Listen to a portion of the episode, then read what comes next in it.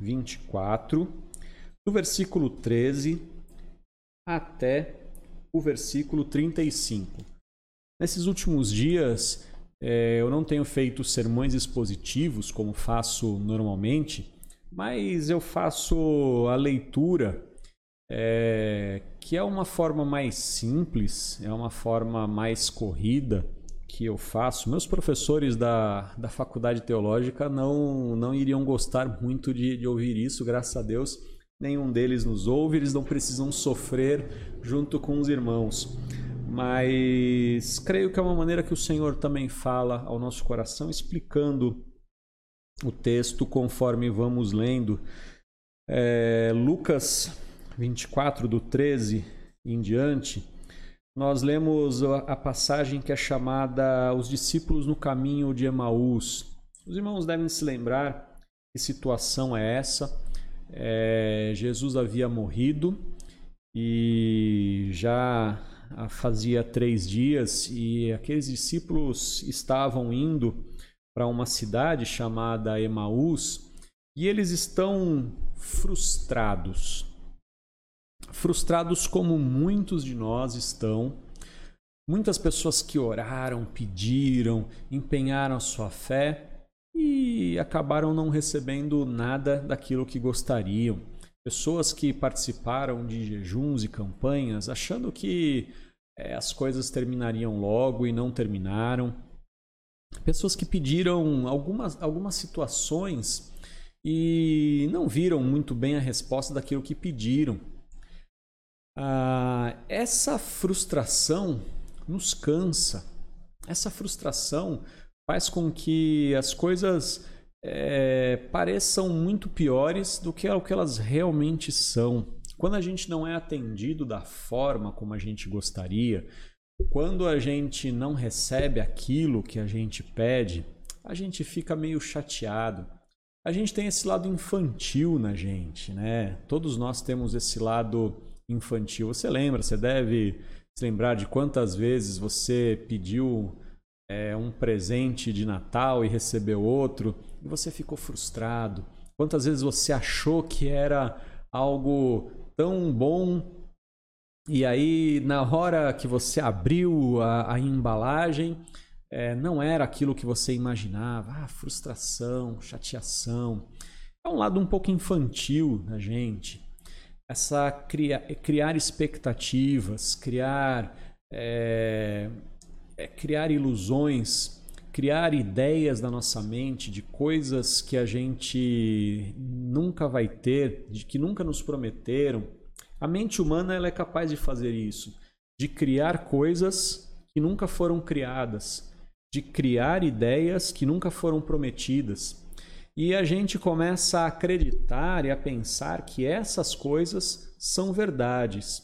A gente começa a achar que são verdadeiras. Algumas vezes a gente coloca inclusive isso na conta de Deus. Coisas que são do nosso coração, da nossa mente e que a gente coloca como se fosse palavra de Deus. Deus falou aqui no meu coração. Quantas vezes eu já passei por isso? Você passou por isso, tenho certeza. Deus falou aqui no meu coração, aqui, aqui no meu coração. E chegou na hora do vamos ver, não era nada daquilo. Você, puxa Deus, você me prometeu. E eu acho que Deus olha lá do céu e fala assim: Eu nunca falei nada. Isso aí é problema seu. Isso é coisa da sua cabeça. E quando a gente está assim e a gente se coloca lá nas alturas, cria sem criar nada, é, a criar sem criar nada é criar na nossa mente, é criar um mundo e achar que este mundo que está na nossa mente vai se concretizar, seja pelo poder de Deus, seja pelas circunstâncias, seja pelo que for, que o acaso vai nos trazer a sorte. Ah, criar sem criar nada é a gente ter expectativas que nunca foram nos prometidas, que nunca foram colocadas. E como é que a gente faz depois para mudar isso? Como é que a gente faz para consertar isso? Como é que a gente faz para tratar essa frustração que a gente tem no coração e muitas vezes, e é disso que dessa frustração que eu quero falar, é a frustração da fé. Esse é o meu, o meu ponto. irmãos que estão frustrados por causa da fé, da fé que não foi cumprida, da fé que não foi. É, da, da promessa que não veio, do milagre que não chegou. E irmãos que estão caminhando já assim, já levando a fé, levando o evangelho, porque é, estão pensando assim: olha, não vai dar certo, deu tudo errado, a igreja fechou. Como o irmão falou aí no domingo, a igreja acabou, acabou a igreja, acabou o evangelho, acabou tudo. A China venceu. Não, irmão, vamos, vamos olhar aqui.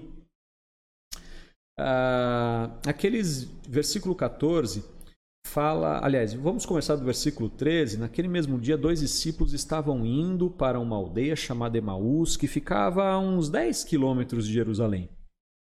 Iam conversando a respeito de tudo o que tinha acontecido. Enquanto conversavam e discutiam, o próprio Jesus se aproximou e ia com eles. Porém, os olhos deles estavam como que impedidos de reconhecer. O texto não diz o que é que impede aqueles olhos de reconhecer. Se é a sua frustração ou se é uma ordem divina, se é uma ordem de Deus, se Deus havia lhe cegado os olhos. O texto não não me parece claro nesse sentido, mas o fato é que eles não conseguiam enxergar, mesmo quando o próprio Jesus estava do seu lado. Pessoas frustradas, com expectativas erradas, não conseguem enxergar quando Deus está perto deles. Quando Deus vem e abençoa. Quando Deus vem e faz algo bom. Quando Deus caminha ao seu lado. Pessoas frustradas, cansadas, elas realmente estão de olhos fechados para a vida, para as coisas boas, para as boas situações que vêm. Porque, sabe, criança mimada? Se não é do meu jeito, não é de jeito nenhum. Se não é hoje, não é nunca mais. Se não é dessa cor, se não é desse tamanho, não é nunca mais. E a gente tem cristãos que são assim. Eu pedi para Deus isso aqui. Se Deus não me der, não quero mais, não quero de outro jeito. Tem pessoas que aprenderam a orar. Um, um famoso livro, é, não vou citar o nome porque talvez alguns irmãos gostem, tem, tem uns irmãos que ficam bravos quando eu cito pelo nome algumas, algumas coisas. É, mas tem um livro famoso que diz assim: quando você orar, você precisa dizer a Deus exatamente o que você quer, da cor que você quer, porque senão Deus não vai dar. Eu falei, Ih, rapaz, toda vez que eu leio isso, eu me lembro do Deus que é capaz de fazer infinitamente mais, além daquilo que penso ou peço, conforme o seu poder que atua em nós. Hoje, as minhas orações a Deus têm sido: Senhor, sabe tal situação? Surpreenda-me. Eu não, eu não estou interessado em dizer para o Senhor é, o que fazer, o que não fazer. Senhor, faz. Se fizer, Ele é Deus. Se não fizer, Ele é Deus também. Senhor, surpreenda-me. E eu tenho sido a cada dia, irmãos, a cada dia de coração, surpreendido com o que Deus tem feito na minha vida. Eu tenho me surpreendido a cada dia. Mas a gente que, que passa por frustração, por decepção, a gente fica meio cego mesmo, a gente não consegue reconhecer. E aí aqueles discípulos, eles vão andando, e é interessante versículo 17, Jesus fala com eles. Então ele lhes perguntou: O que é que vocês estão discutindo pelo caminho? E eles pararam entristecido. Ah, e eles pararam entristecidos. Um, porém, chamado Cleopas, respondeu: Será que você é o único que esteve em Jerusalém e não sabe o que aconteceu lá nesses últimos dias? Você já teve alguma, alguma vez a sensação de que Deus não entendeu o que você estava falando? Será que já teve alguma vez a sensação de que você pediu e falou alguma coisa a Deus e Deus Deus não entendeu? É aquela historinha, irmão. Já contei um monte de vezes. Eu vou. É a última, prometo que é a última vez que eu vou contar essa história. Depois eu vou, eu vou fazer uma, uma mudança nessa história. Mas do irmão que estava na vigília e ele estava lá de joelho, solteirão, solteirão, tal. E ele falou assim: Senhor, é hoje, hein, Senhor? Eu vou levantar, eu vou abrir os olhos e o Senhor vai me mostrar quem é a varoa que eu vou me casar. Eu sou um vaso de Deus e o Senhor vai me mostrar quem é a vasilha com que eu vou casar. E aí é um, é dois, é três. Levantou, abriu os olhos e viu a irmã mais desprovida de beleza exterior que havia na igreja. E aí ele ajoelhou de novo, fechou os olhos e falou: Senhor, eu não estou de brincadeira, não, eu estou falando sério, eu quero casar mesmo. Não era o que ele estava esperando, não era o que ele queria. Senhor, o senhor não entendeu o que eu falei. Eu estou falando sério, Senhor. Eu quero casar. Não era isso, o senhor não entendeu. Às vezes a gente parece que só Deus não sabe o que está acontecendo. Senhor, será que o senhor é o único que não sabe que está acontecendo uma pandemia no mundo? Senhor, será que o senhor é o único que não sabe que a igreja fechou? Senhor, será que o senhor é o único que não sabe que as pessoas estão desempregadas? Senhor, será que o Senhor é o único que não sabe que aconteceu isso, que tem pessoas doentes? Às vezes a gente parece que só Deus não sabe das coisas. Mas é porque a gente não reconheceu ainda que Deus está do nosso lado. É porque os olhos do frustrado estão fechados para ver quem é Deus.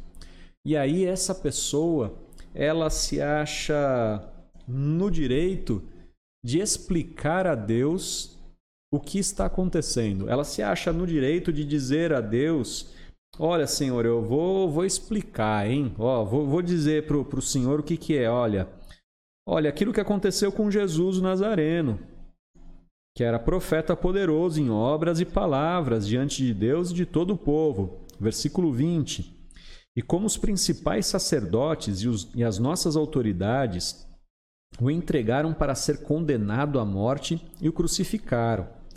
Aqui, versículo 21, vem o centro daquilo que eu estou falando. Nós esperávamos que fosse ele quem havia de redimir Israel. Mas depois de tudo isso, já estamos no terceiro dia desde que essas coisas aconteceram. Nós esperávamos é, os irmãos que estão acompanhando a nossa aula na, na Escola Bíblica Virtual é, vão se lembrar que eu, que eu citei Daniel capítulo 7, quando, uh, quando fala que o Senhor era esperado com poder e glória. Daniel 7, 14 fala: Foi-lhe dado o domínio, a glória e o reino, para que as pessoas de todos os povos, nações e línguas o servissem. Seu domínio é domínio eterno que não passará e o seu reino jamais será destruído. Olha, a gente imaginava que esse era o reino do Messias, um reino que jamais seria destruído, que ele viria livrar, mas ele morreu. A gente esperava, mas a gente se frustrou. A gente. Quantos irmãos a gente conhece que, determin, que determinam, que falam coisas, que dão ordens a Deus, é, a gente que viveu o cenário teológico dos anos 90, eu cansei de ver cenas assim, de pessoas com a Bíblia na mão, falando assim: tá aqui, Senhor, tá aqui, ó, a sua palavra. Como que esfregando na cara de Deus a palavra, você está preso na tua palavra. Irmão, que coisa horrível. Pessoas que colocam uma expectativa em Deus e eu imagino Deus olhando lá no, do alto céu e falando assim: Eu não estou entendendo isso aí que você está falando, não, rapaz. Parece mais a interpretação de Satanás da Bíblia do que necessariamente uma interpretação teológica coerente. Parece mais coisa da sua cabeça do que alguma doutrina. Parece mais alguma expectativa que você criou, alguma criação sua, mas meu não tem nada aí não. Aqueles dois discípulos, eles conseguem ver algumas coisas, eles falam assim, versículo 22, olha só. É verdade também que algumas mulheres do nosso grupo nos surpreenderam. Ó, indo de madrugada ao túmulo e não achando o corpo de Jesus, voltaram dizendo que tinha tido uma visão de anjos, os quais afirmam que ele vive. De fato, alguns dos nossos foram ao túmulo e verificaram a exatidão do que as mulheres disseram, mas não o viram. É... Quando você está frustrado, não adianta alguém do grupo chegar para você e tentar te animar, tentar te falar. Não funciona. Não funciona. É, alguns conselhos, algumas coisas não vão funcionar.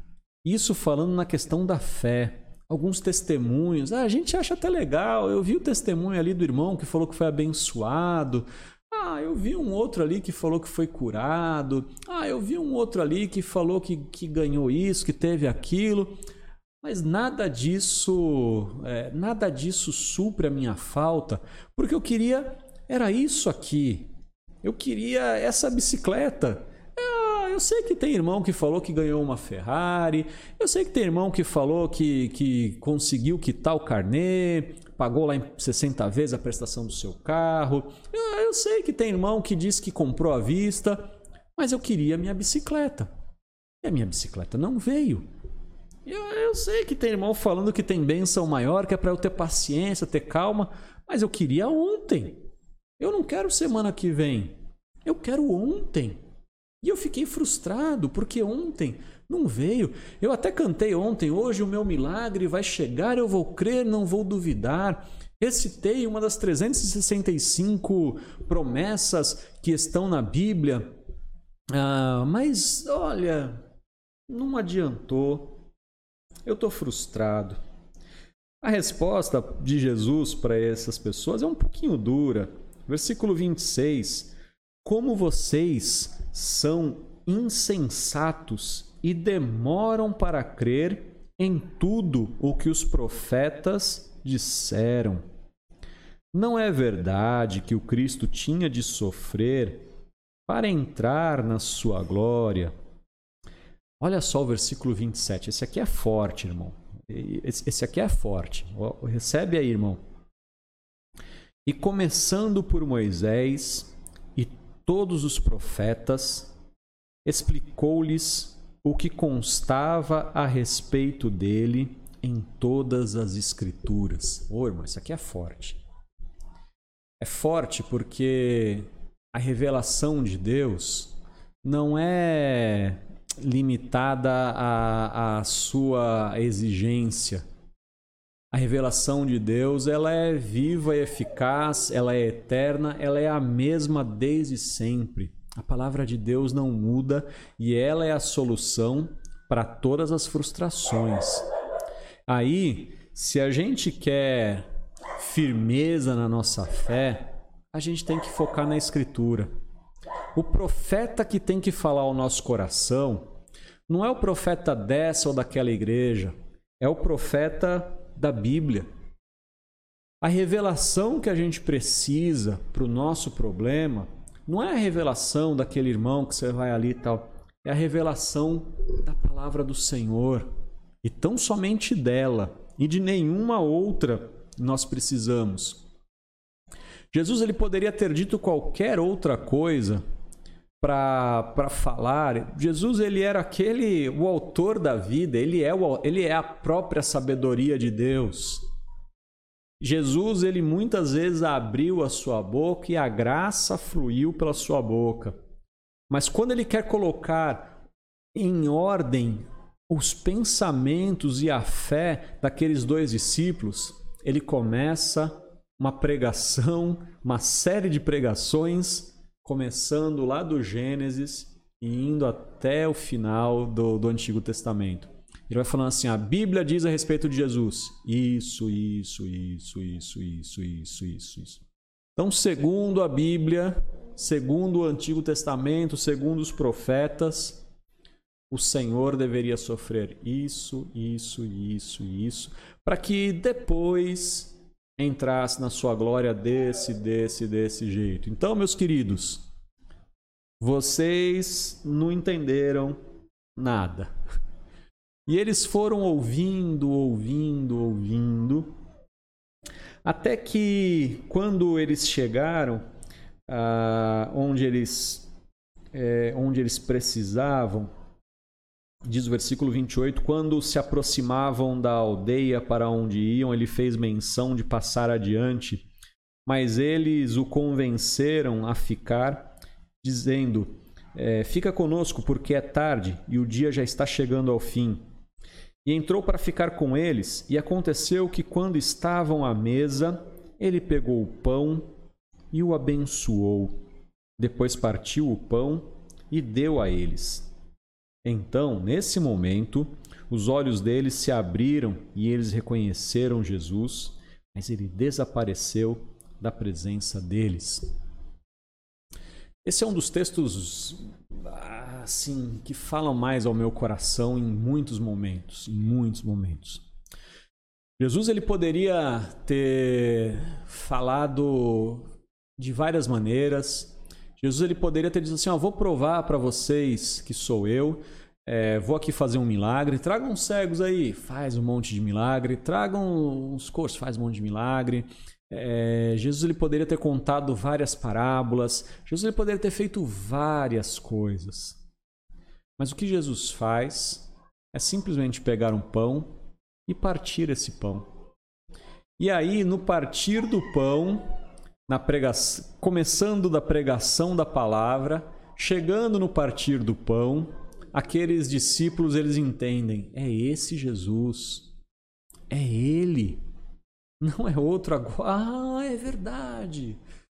Jesus quando ele quis se dar a conhecer, ele se deu a conhecer a partir das coisas mais simples. Porque o cristianismo, a nossa fé, ela é extremamente simples. A gente tenta encontrar a Deus nas coisas mais difíceis. A gente pede a Deus as coisas mais complicadas. Mas a gente precisa aprender a encontrar a Deus nas coisas mais simples. É, Jesus, quando ele vai comparar o reino de Deus, ele nunca faz uma comparação complexa. Ele compara com coisas do, do cotidiano, como uma mulher que faz um bolo, como um pastor que tem ovelhas, como um pai que cuida dos seus filhos. Essas são as comparações que Jesus faz para explicar o que é o reino de Deus. Porque o reino de Deus é simples. A gente é que fica complicando, achando que Deus é o Deus fazedor de milagres, daqueles que a gente impõe para Ele. E aí a gente se frustra. Na verdade, Deus é o Deus das coisas simples. Deus é o Deus cotidiano. Jesus, quando nos ensinou a orar, ele ensinou assim: o pão nosso de cada dia nos dá hoje. Quer coisa mais simples do que pão? Mais cotidiana do que pão? Como é que a gente reconhece que o Senhor nos abençoou quando a gente tem o pão de cada dia? Às vezes a gente tem dificuldades, é verdade. Às vezes a gente tem situações difíceis em nossa vida, mas eu nunca vi o justo mendigando o pão. Nunca vi. E eu espero que não termine a minha vida vendo o justo mendigando o pão. A gente reconhece que Jesus está com a gente não nas coisas complexas, mas nas coisas simples. Bom, eles terminam aqui essa conversa dizendo: não é verdade que o coração nos ardia no peito quando ele nos falava pelo caminho, quando nos explicava as Escrituras. Na mesma hora, levantando-se, voltaram para Jerusalém, onde acharam reunidos onze e outros com eles, os quais diziam: De fato, o Senhor ressuscitou e já apareceu a Simão. Então os dois contaram o que lhes tinha acontecido no caminho e como tinham reconhecido o Senhor no partir do pão. A partir do momento que a palavra de Deus entrou no seu coração, e a partir do momento que eles começaram a reconhecer a simplicidade de Jesus, eles foram então renovados. Meu irmão, eu termino essa mensagem com essa lição. nós passaremos muitas frustrações em nossa vida. A maioria das nossas frustrações serão por uma expectativa errada daquilo que nós esperamos que Deus possa fazer por nós. Mas coloca a tua fé firme na palavra do Senhor. Aprofunda-se em conhecer a palavra do Senhor. E deixa que o Senhor se revele em sua vida por meio das coisas simples. Não espere que ele faça coisas grandiosas por você. Espere, reconheça as coisas simples. Ele fará coisas grandiosas. Milagre é milagre. Milagre é exceção, milagre não é regra. Ele fará coisas grandiosas. Mas tenta reconhecer ele nas coisas simples, como por exemplo, no pão nosso de cada dia. Como por exemplo, na, nas coisas do cotidiano. Aquelas coisas tão simples, tão básicas. O Senhor está nelas. Creia nisso. Quando você tiver isso, tenha a certeza, o teu coração vai se reacender. Deixa o Senhor te reacender. Como, como cantamos naquela, naquela música, acende o fogo outra vez. A frustração em algumas pessoas já apagou a fé. Não seja você um desses. A fé verdadeira e genuína, ela é acesa e resplandece no fervor da palavra do Senhor, nas nossas orações e no partir do pão. Creia, o Senhor ouve a tua oração e ele te responde no tempo certo.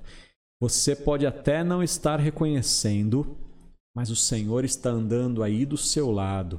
Você pode até não estar vendo, mas o Senhor está aí na sala da sua casa nesse momento. Você pode até não estar vendo, mas esteja onde você estiver, o Senhor está aí do seu lado. O Senhor está andando contigo. Ele não te abandonou em nenhum momento. Creia nisso. Que o Senhor nos abençoe. Amém, irmãos?